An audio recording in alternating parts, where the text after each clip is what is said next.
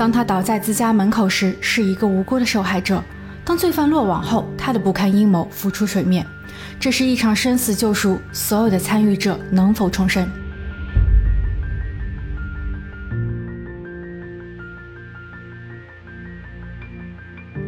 ？Hello，大家好，我是桂林一。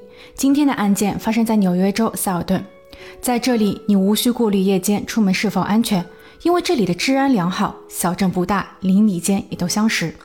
谢利尔就是在这样的环境下长大。他有一个和睦的家庭，爸爸詹姆斯是一位电工，聪明的他总能够赚到足够的钱来满足家庭开销。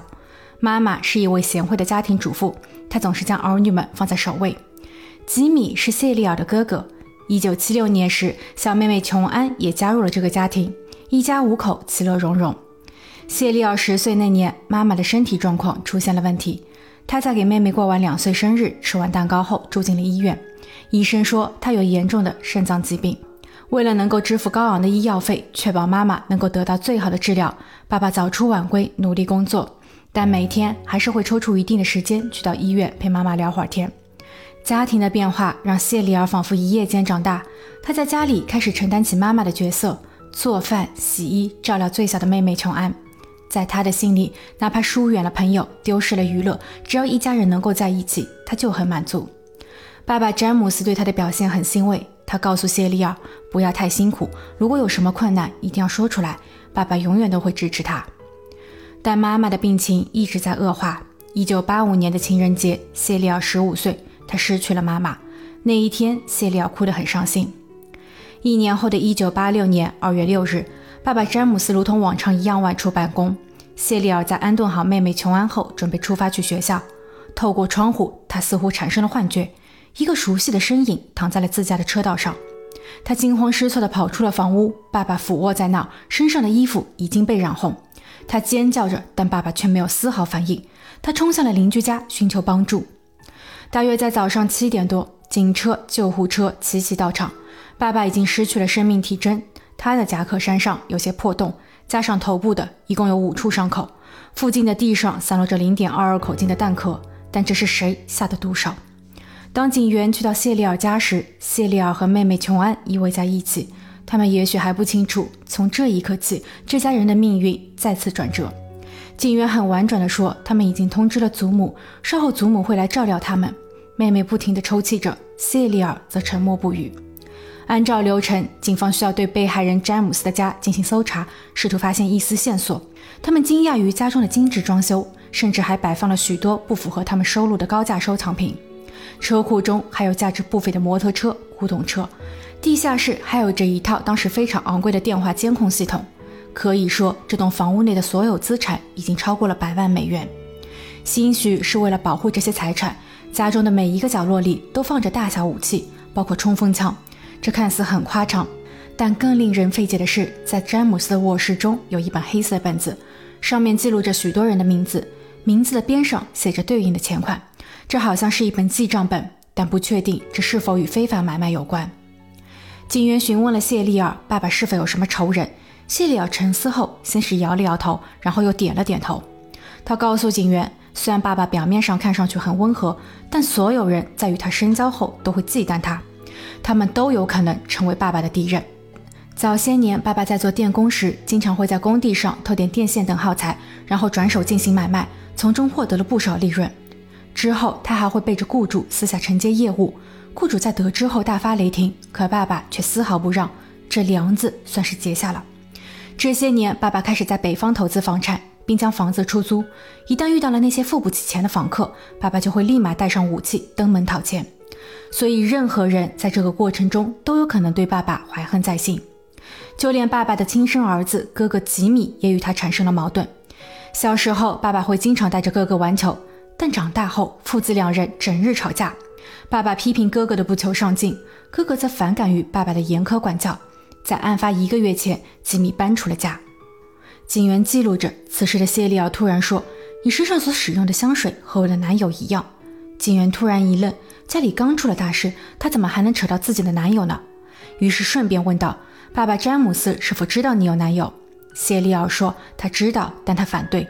虽然男友罗布的家境很不错，罗布的爸爸还是纽约州的一名探员，但可能是父亲对于女儿的特殊关爱，爸爸一直不想让女儿过早离开自己。谈话结束后，警员找到了哥哥吉米。吉米对爸爸的意外感到震惊，但他对此不想说的太多，这让警员开始怀疑他就是作案人。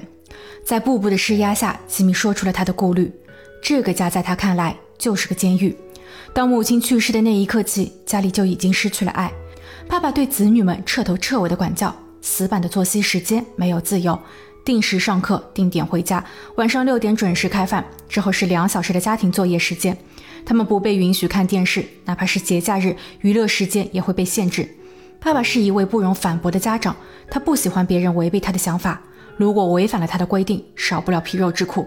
地下室里有电话监控系统，可以对于房屋中的电话进行监听和录音，所以兄妹们与外界的联系都需要格外小心。对于吉米来说，这不是保护，是独裁。他知道妹妹谢丽尔又和罗布走得很近。每当他们约会时，爸爸的情绪都会异常激动。有一次，罗布到家里来做客，用过晚餐后，谢利尔拿出了冰淇淋。他先是给了罗布，之后给到了爸爸。爸爸立马翻脸，他说这是大不敬，并当着罗布的面直接扇了女儿一巴掌。罗布吓坏了。谢利尔的待客之道并没有过错，但爸爸就是这样不容挑战。所以吉米怀疑爸爸的意外是否与罗布有关。可罗布很爱妹妹，吉米并不想使他们陷入麻烦。随后，警员在谢利尔的祖母家门口找到了罗布。他刚刚安抚完谢利尔，准备回家。警员将他带回警局。之后，我们将听到一个令人震惊的故事。罗布和谢利尔在高中时认识，谢利尔是啦啦队队长，罗布对他一见钟情。他通过借笔记、问作业等，主动靠近谢利尔，两人的话题慢慢打开。在谢利尔失去母亲的那段时间，罗布对他的照顾无微不至。两人的关系逐步升温，虽然谢利尔的爸爸反对，但你侬我侬的感情依旧在发芽。当罗布想要和谢利尔进一步亲近时，谢利尔有些恐惧地拒绝了。这个反应让罗布起了疑心，他想起了两人刚约会时，一次他们去看电影，谢利尔的爸爸尾随其后，并在影院里坐在他们的后排，他看上去更像是一个嫉妒的男生。这其中是不是出了什么问题？罗布质问道。不愿意进一步发展是因为什么？难道你已经与爸爸睡在一起了吗？谢利尔矢口否认。但随着罗布的步步紧逼，谢利尔最终失声痛哭。他告诉罗布自己是个受害者。事情发生在妈妈刚入院不久。那一天，爸爸詹姆斯开车接谢利尔到医院去看妈妈。詹姆斯在路上一直夸奖着女儿的乖巧懂事，谢利尔非常开心。但突然，爸爸拉过谢利尔的手，并放在了自己的敏感区域上。第二次是在家中，父女两人一起观看球赛。詹姆斯的手越来越不老实。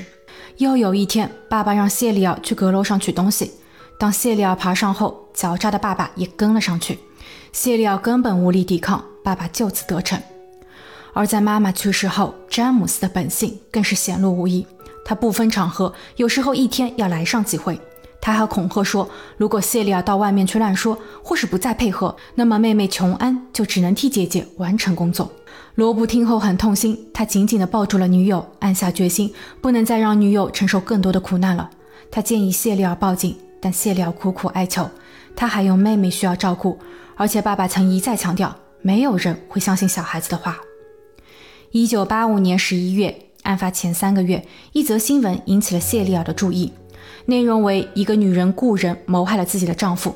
谢利尔在教室里与同学讨论着，很难想象有谁为了钱如此疯狂。这时，同班同学肖恩站了起来，他很坚定地说：“只要钱到位，他肯干。”一周后，谢利尔私下找了谢恩，他开价一千美金，目标就是自己的父亲詹姆斯。肖恩似乎有些犹豫，但没有拒绝。之后，谢利尔把这次交易的内容告诉了罗布，罗布很挣扎。他告诉谢利尔，他们可以选择私奔，但谢利尔认为这样不保险。于是罗布找到了肖恩，问他真的会去落实交易吗？年轻气盛的肖恩点了点头。此时的他似乎更像是为了面子。罗布给了他四百美元的定金，说如果要干就赶紧动手，并且不要告诉谢利尔。肖恩很好奇地问：为什么？是什么仇恨让两人做出如此的选择？罗布将谢利尔的悲惨经历告诉了肖恩，肖恩听后大为愤怒。一九八六年二月六日一早，肖恩行动了。三天后，肖恩向罗布索要尾款时被谢利尔撞见。此时的三人开始后怕。当警方到祖母家准备逮捕谢利尔时，祖母显得难以置信，她始终不愿意相信自己的儿子会干出这样的事情。一九八六年二月十三日，谢利尔、罗布、肖恩被起诉，这在当地引起了很大的轰动。谢利尔第一次当众叙述了自己的不堪，有人为之动容，认为罗布和肖恩的行为是正义之举。但也有人质疑，说从头到尾都是谢利尔的一场苦情戏。他不满父亲的严厉管教，编织谎言，酿成大错。他还善用了美色，使两个男人为他牺牲。据悉，谢利尔的爸爸在生前立下遗嘱，一旦出事，家中的所有财产都归谢利尔。这无疑成为了谢利尔的作案动机。此时的谢利尔低下了头，他不再解释，似乎爸爸的诅咒正在应验。没有人会相信他。也就在此时，她发现自己怀孕了。她告诉律师这是爸爸的。律师表示他相信她。另据调查，确实有多位邻居作证，他们几次看到詹姆斯对女儿的异常举动。有一位叫戴安娜的同学说，就在案发前几天，他看见詹姆斯送谢利尔上学。后来不知道是什么原因，詹姆斯在车内对谢利尔大打出手。戴安娜吓坏了，她将此事报告了辅导员。辅导员询问谢利奥是否需要帮助。谢利奥当时没有给出任何回复。当律师问及此事时，谢利奥说：“因为他给罗布准备的情人节卡片掉落在地上，爸爸看到后生气极了。”不久后，在哥哥吉米的保释下，身怀六甲的谢利尔回家了。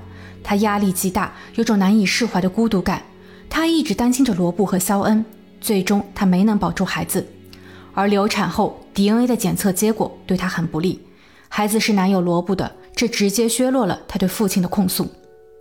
一九八七年，罗布被判五年缓刑，肖恩接受了认罪协议，因为过失罪需要入狱服刑二十四年。律师提出他的初衷是为了解救少女，但法官表示他剥夺了他人的生命，而且有拿钱的动作，他动机不良。对于谢利尔的定罪是最有争议的，法院对他进行了判决前的聆讯。谢利尔承认了自己的过错，愿意接受刑罚。但他一再坦言自己并没有编造故事。其实最后的抉择并不容易。现在的自己终于能够安稳入眠，不会再担心有人突然出现，也不必顾虑妹妹的安全。法院最终判他六个月的有期徒刑，缓刑五年。最终，谢利尔在服刑三个月后，因为表现良好提前释放。他感谢所有支持他的人，包括罗布和肖恩。谢利尔出狱后与罗布结婚生子，携手至今。经历了这些事，谢利尔和哥哥妹妹的关系更加紧密。虽然当时应该采用更理性的方式对待父亲，但他很高兴自己最终能够被救赎，并有机会再活一次。谢利尔在2016年出版了自传，希望能够借此表达不必恐惧孤单，不必背负耻辱，女性应该站出来捍卫自己的权益。过往的经历不能够定义自我的余生。2002年12月，在服刑16年后的肖恩获得假释。他在监狱中刻苦学习，加入了监狱教育计划，取得了学士学位后，现今成为了该教育系统体系中的执行董事。他帮助囚犯学习、阅读、写作，鼓励他们重拾信心，在被释放后能够正确定位自我，重新融入社会。当被提问有后悔少年时的冲动行为吗？桑恩很坦诚地说：“这道命题很难解。当时的他热血莽撞，但他不曾后悔将一个弱女子从虎口中解救出来。”最后还是要劝诫大家，很多事情有更加稳妥的方法，明智理性的英雄更令人敬佩。